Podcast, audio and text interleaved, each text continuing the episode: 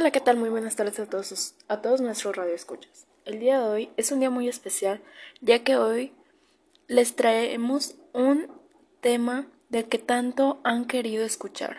El tema del día de hoy trata sobre la cultura azteca.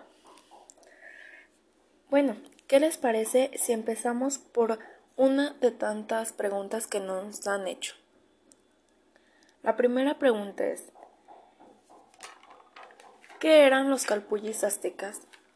Los calpullis aztecas eran grupos de, individuos que compartían un descendiente antepasado común, pero entre ellos había diferenciaciones sociales, tanto de rango como de riqueza, a pesar de que compartían un mismo territorio.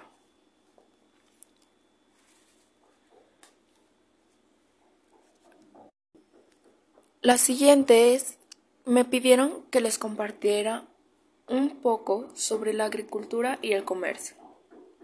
Los aztecas sustentaban su economía en base a la agricultura y el comercio, con otros pueblos sometidos y, criados. El comercio fue muy activo entre los aztecas. La ciudad de Tenochtitlan, como aproximadamente con 300.000 habitantes a la llegada de los españoles. Se abastecía de productos de lejanos lugares, traídos por los postecas o comerciantes. En el mercado se utilizaba como monedas semillas de cacao o discos de oro, repujados para intercambiar los mercaderíos.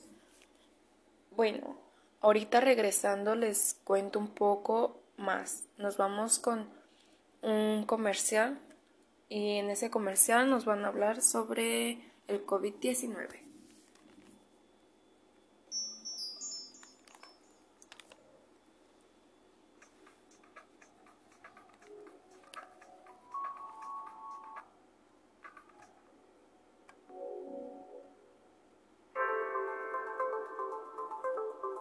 Tras la confirmación de casos de coronavirus en México, la Secretaría de Salud señala una serie de recomendaciones y medidas para evitar y controlar las infecciones respiratorias.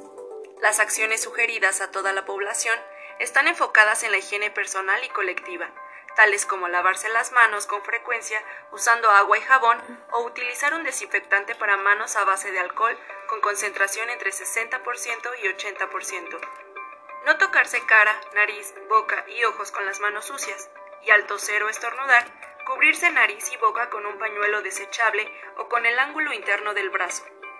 Limpiar con alcohol, toallitas desinfectantes o cloro, superficies y objetos de uso común en casas, oficinas, transporte o sitios cerrados. Evitar contacto con personas que presenten síntomas o enfermedades respiratorias. Quedarse en casa cuando se tienen padecimientos respiratorios y acudir al médico si se presentan síntomas como fiebre, dolor de cabeza, dolor de garganta o escurrimiento nasal.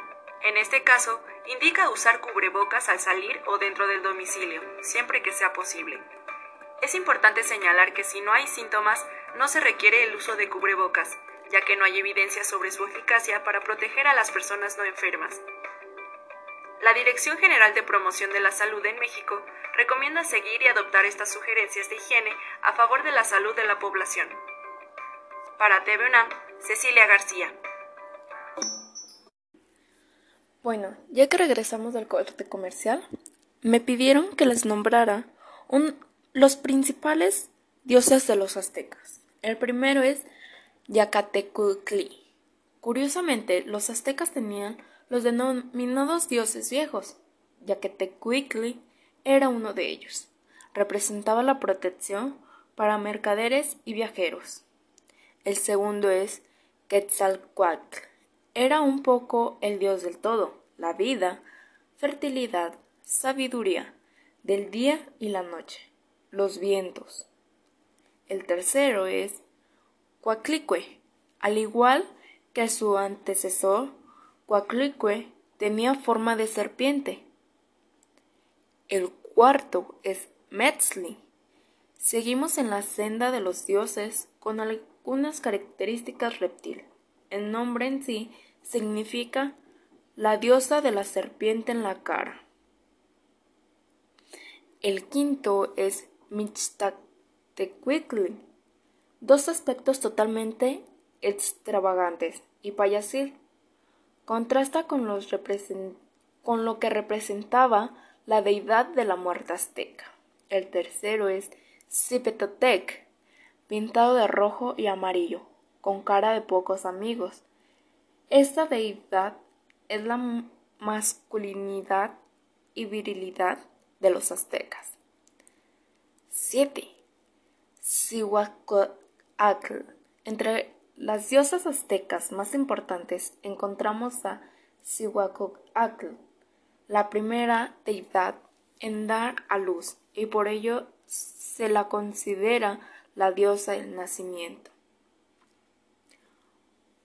8. Itzclitón era un dios ocioso. Representaba el juego y la diversión. Era el patrón de las festividades aztecas. 9. Aguiteteo. En este caso se representa una peculiaridad. Aguiateteo está dentro de un grupo de dioses aztecas que representa el vicio. Y por último, el 10. Sigutecuicli. La figura de Sigutecuicli corresponde a la categoría ya mencionada de los aztecas ancianos. Ya que les acabo de nombrar uno de los principales dioses, me pidieron que también les contara un poco de la historia de la cultura azteca. Origen de los aztecas. El control político de populoso y fértil Valle de México fue confuso después del año 1100 después de Cristo. Gradualmente, los aztecas, una tribu del norte, asumirían el poder después del año 1200 después de Cristo. Los aztecas eran un pueblo indígena de América del Norte, pertenecían al grupo nativo náhuatl. Los aztecas también pueden ser llamados mexicas. De ahí el término México. El pueblo azteca migró hacia el Valle de México, o Anahuac, en el, en el principio del siglo XIII después de Cristo y se asentaron inicialmente en la isla mayor del lago de Texcoco, siguiendo instrucciones de sus dioses para establecerse donde viesen una águila posada en un cactus devorando una cobra. Bueno, esto es un poco de la historia de los aztecas. Eh, como dicen, la, las historias no sabemos si es 100% real. Mm, vienen demasiadas versiones, no sabemos de cuál de todas ellas, pero esto es un poco de lo que yo sé esto yo lo investigué por medio de internet, por medio de libros, por medio de todo y fue y es un poco de lo que yo pude sacar sobre la cultura azteca. Espero y les haya gustado. Bueno, ya que les acabo de contar un poco sobre la cultura azteca, vamos a ir con la siguiente pregunta. La siguiente pregunta que me hicieron es ¿Dónde se localizaba el centro del imperio azteca. El centro del imperio azteca era la ciudad de Tenochtitlan, que se localizaba en la actual Ciudad de México. El funcionamiento del Estado azteca se basaba en una amplia red burocrática, formada por funcionarios profesionales, tales como los sacerdotes, inspectores de comercio y recolectores del impuesto. Bueno, esto es un poco sobre las preguntas que me han hecho. Eh, hasta aquí ha llegado el momento de despedirnos de este programa de radio. Que se la pasen muy buen y buenas tardes. Y por último los dejo con un otro, otro audio donde nos están previniendo sobre el COVID-19. Espero y no salgan de sus casas. Que se la pasen muy bien. Bye.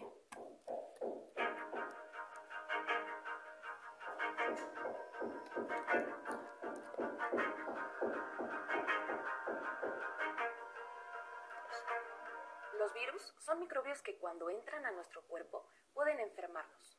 Por esta razón, nuestro organismo cuenta con varios mecanismos para defenderse. Por ejemplo, cuando encontramos un virus por primera vez, existen células de nuestro sistema inmune que actúan como centinelas y lo reconocen como no propio, es decir, ajeno a nuestro cuerpo. Ante esta señal, inician un proceso que recluta a más células del sistema inmune al sitio de infección para atacar y controlar a los virus invasores y eliminar a las células infectadas, produciéndose un proceso conocido como inflamación. Esta respuesta inicial no específica se conoce como respuesta innata. En segundo lugar, una vez que han pasado algunos días del inicio de la infección, nuestro cuerpo empieza a producir células que atacan específicamente al virus que está produciendo la infección. Este tipo de respuesta se conoce como inmunidad adaptativa y es mucho más eficiente que la innata. Además, aún después de eliminada la infección de nuestro cuerpo, permanecerán en él células de memoria que serán capaces de responder rápidamente la siguiente vez que ese virus entre a nuestro cuerpo. A pesar de que el sistema inmune genera una respuesta compleja que ataca a varios niveles la infección viral, los virus por su lado son capaces de resistir esos ataques. Por una parte, existen virus muy variables y algunas de esas variaciones les permiten evitar que sean reconocidos por la respuesta adquirida y por lo tanto son tratados por la respuesta inmune como patógenos nuevos. Otros virus poseen genes que les ayudan a modular o apagar la respuesta inmune usando el proceso inflamatorio a su favor. En estos enfrentamientos entre nuestro cuerpo y los virus se asemejan a carreras armamentistas donde cada uno trata de responder a lo que está haciendo el otro, y muchos factores afectan el curso clínico de la enfermedad. A veces nuestro cuerpo gana la batalla muy pronto sin presentar síntomas y no nos damos cuenta de que hemos sido infectados. En otras ocasiones, esta victoria solo se consigue después de una larga enfermedad. Algunos virus logran el éxito al establecer una infección crónica, es decir, estaremos infectados durante toda nuestra vida, aunque durante gran parte de ella seremos asintomáticos. Pero si un virus es capaz de infectar a otras personas durante el tiempo en el que estamos enfermos, habrá ganado la única batalla que necesita para sobrevivir.